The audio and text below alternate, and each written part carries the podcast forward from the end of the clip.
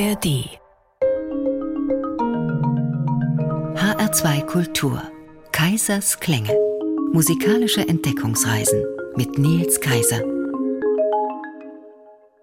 bei uns geht es heute um Ungarn im Jahr 1848. Ich habe mein Heimatland verlassen, heißt es in einem Lied aus dieser Zeit, mein schönes kleines Ungarn. Auf halbem Wege habe ich zurückgeschaut und Tränen rannen aus meinen Augen. Any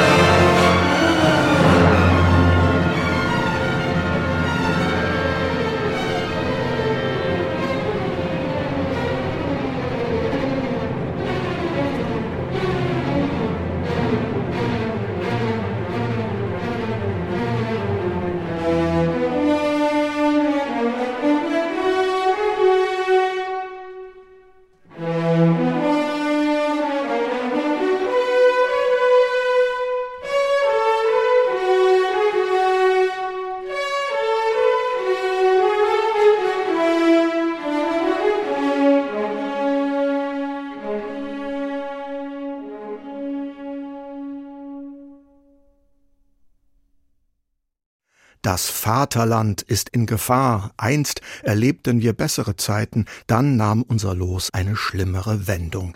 Das sind die Titel der Überschriften für die ersten Abschnitte in Bela Bartoks symphonischer Dichtung Koschut.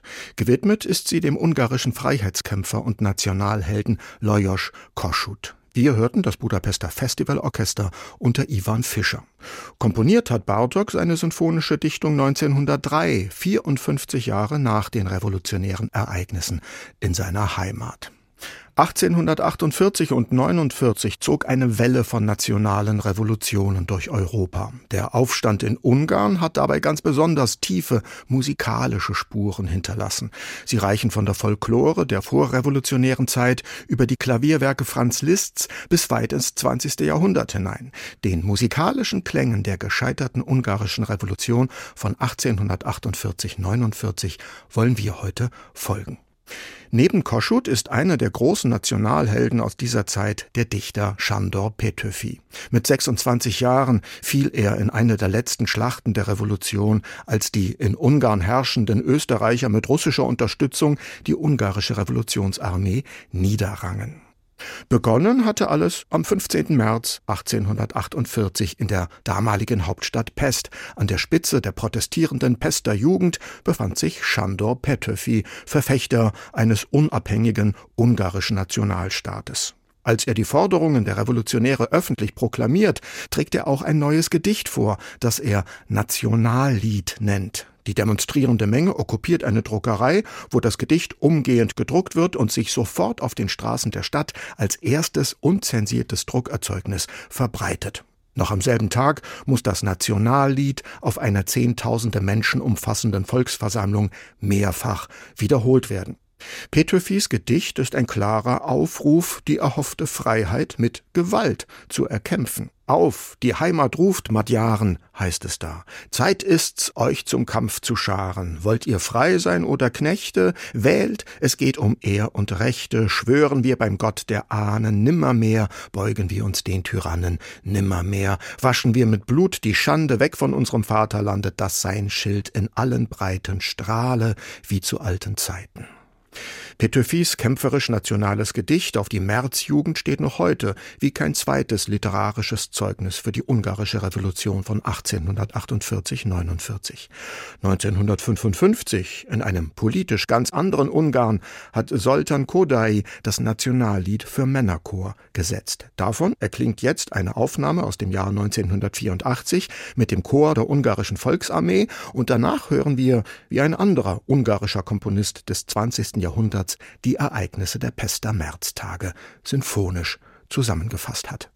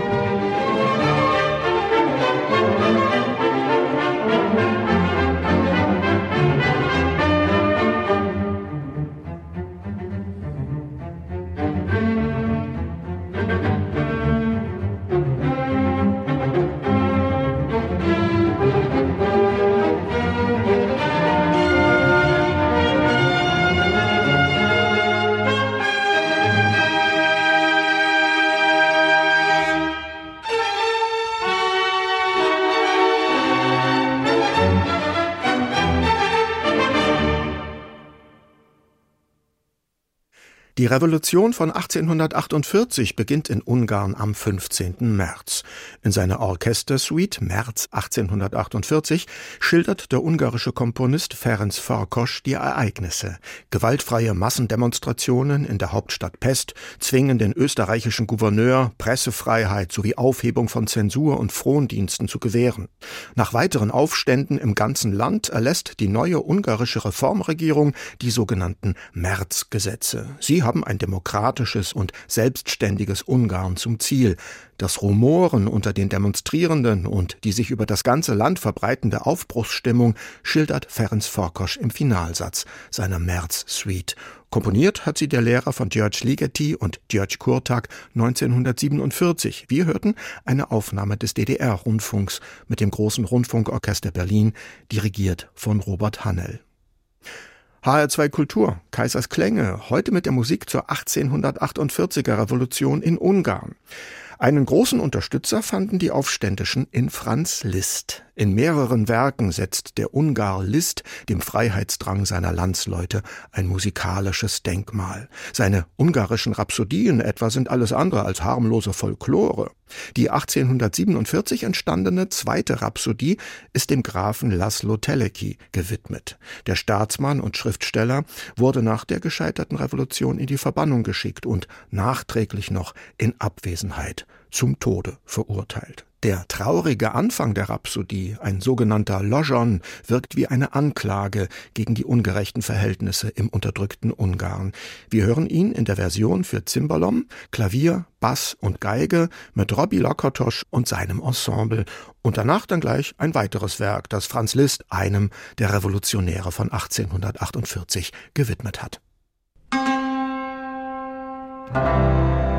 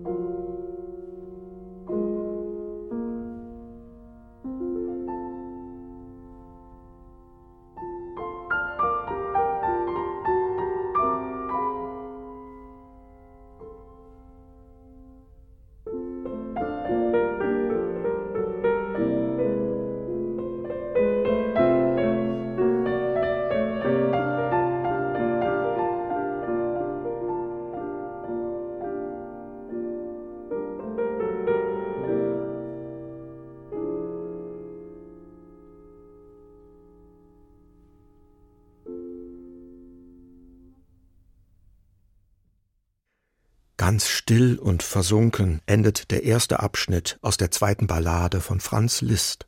Chromatische Wogen haben zuvor das erste Thema wild und ungestüm untermalt.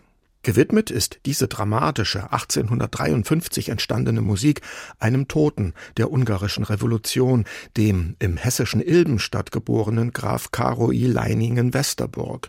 Er gehört zu den sogenannten Märtyrern von Arad. Das sind 13 ungarische Generäle, die nach der Niederlage der Revolution am 6. Oktober 1849 im heute rumänischen Arad hingerichtet wurden.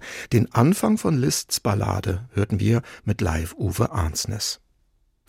Die nationalen Bestrebungen Ungarns während und nach der gescheiterten Revolution von 1848-49 finden im 19. Jahrhundert auch einen großen musikalischen Widerhall, und zwar in der Verbreitung einer als speziell ungarisch wahrgenommenen Musikkultur. Franz Liszt verbreitet sie mit seinen ungarischen Rhapsodien, aber auch Johannes Brahms in den 1850er und 60er Jahren mit seinen ungarischen Tänzen. Der dritte davon basiert auf einem ungarischen Volkslied aus der ersten Hälfte des 19. Jahrhunderts mit dem Titel Wie nett ein Soldat ist. Brahms lernt die Melodie kennen anhand einer Paraphrase des Liedes, dem Allegro Ungarese aus der Feder des Geigers Eduard Remenier. Brahms hat für ihn als Klavierbegleiter gespielt. Wir hören jetzt zunächst das kurze Lied im Original, dann die Violinparaphrase von Remenier und schließlich die Orchesterfassung von Brahms ungarischem Tanz. Und danach eine heute ganz bekannte Musik, die damals das Ende der ungarischen Revolution mit eingeleitet hat.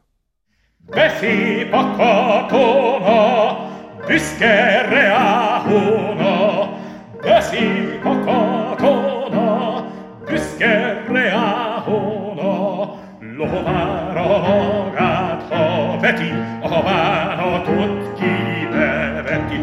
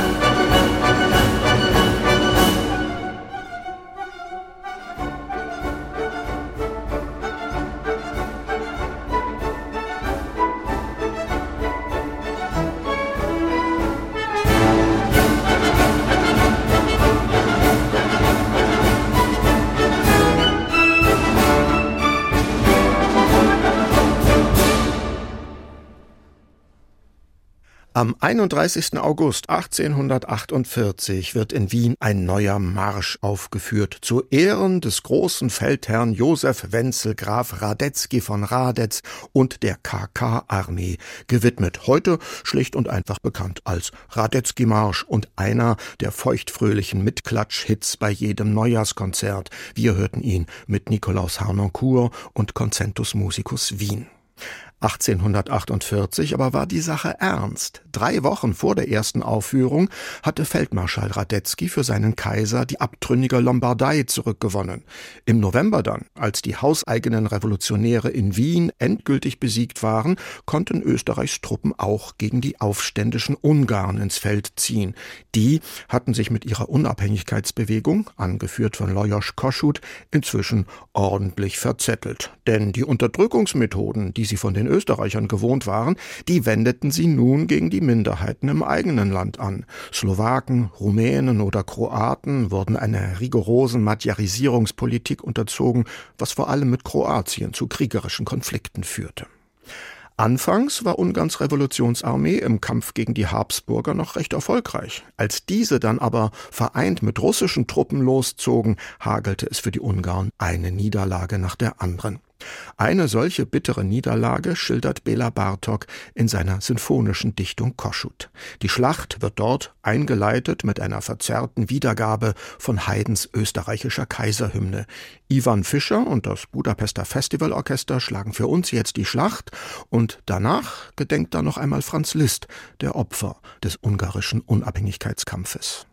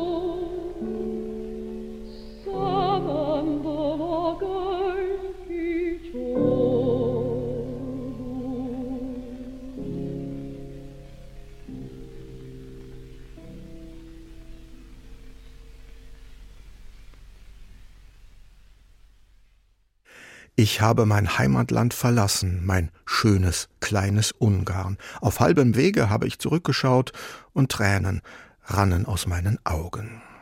Das ungarische Volkslied aus dem 19. Jahrhundert hörten wir noch einmal in Bela Bartoks Bearbeitung mit dem Komponisten selbst am Klavier. Davor gedachte Franz Liszt in einer tieftraurigen pianistischen Totenfeier der Opfer der Revolutionsjahre 1848 und 49, darunter auch zwei seiner ungarischen Freunde. Ministerpräsident Bodjani, er wurde am selben Tag wie die 13 Generäle in Arad hingerichtet, und Laszlo Teleki. Der Schriftsteller und Staatsmann musste, wie auch Lajos Kossuth, sein Heimatland verlassen und ins Exil gehen. Den Beginn von Liszt's Fühnerei hörten wir mit Herbert Schuch am Klavier. Nach 1849 wurde die österreichische Dominanz in Ungarn wiederhergestellt. Erst 1867 kam es zur Anerkennung der staatsrechtlichen Identität Ungarns. Es entstand die K&K Doppelmonarchie. Die Musik der ungarischen Revolution haben wir hier heute gehört. Die Musikliste zur Sendung finden Sie wie immer auf der Internetseite von HR2 Kultur unter dem Stichwort Kaisers Klänge. Den Podcast gibt es ebenfalls dort oder auch in der ARD Audiothek. In der nächsten Woche erleben Sie hier dann musikalische Witze über Wagner. Blicken wir zum Schluss noch einmal zurück auf Ungarn und seinen 48er Nationalhelden Lajos Kossuth, der auch zum Gegenstand ungarischer Folklore wurde. Zwischen 1879 und 1920 entstanden die Scène de la Czarda des ungarischen Stargeigers Jenő Huboy, darunter auch das fröhliche Lied des Lajos Kossuth. Das hören wir jetzt noch mit Michael Jelden an der Sologeige und der slowakischen Staatsphilharmonie Koszice unter Urs Schneider. Es verabschiedet sich schon einmal Nils Kaiser.